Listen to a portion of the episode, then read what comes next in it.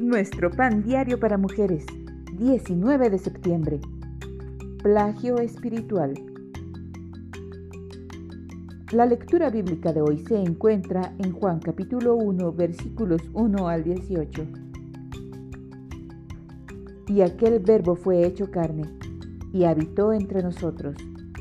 Y vimos su gloria, gloria como del unigénito del Padre. Juan 1.14. Cuando enseño redacción, exijo que los alumnos escriban durante la clase.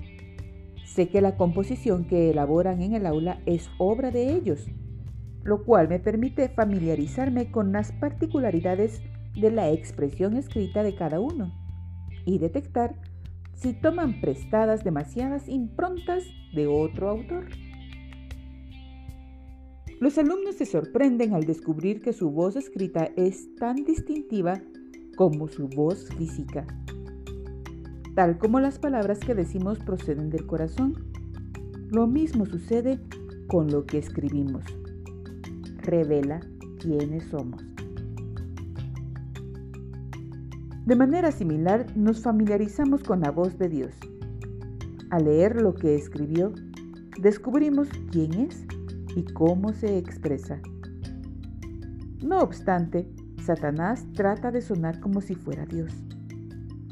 Usa las palabras del Señor con una leve modificación para intentar convencernos de mentiras. Por ejemplo, al convencer a las personas de que hagan cosas supuestamente piadosas, tal como confiar en la autodisciplina en vez de poner la fe en la muerte y la resurrección de Cristo para ser salvos. Satanás ha descarriado a muchos. Dios se ha esforzado para asegurarse de que reconozcamos su voz. No solo nos dio su palabra, sino que también nos entregó al Verbo, hecho carne, Jesús para que no seamos fácilmente engañadas ni desviadas. Señor, que siempre pueda reconocer tu voz. Sumamente pura es tu palabra y la ama tu siervo. Salmo 119, 140.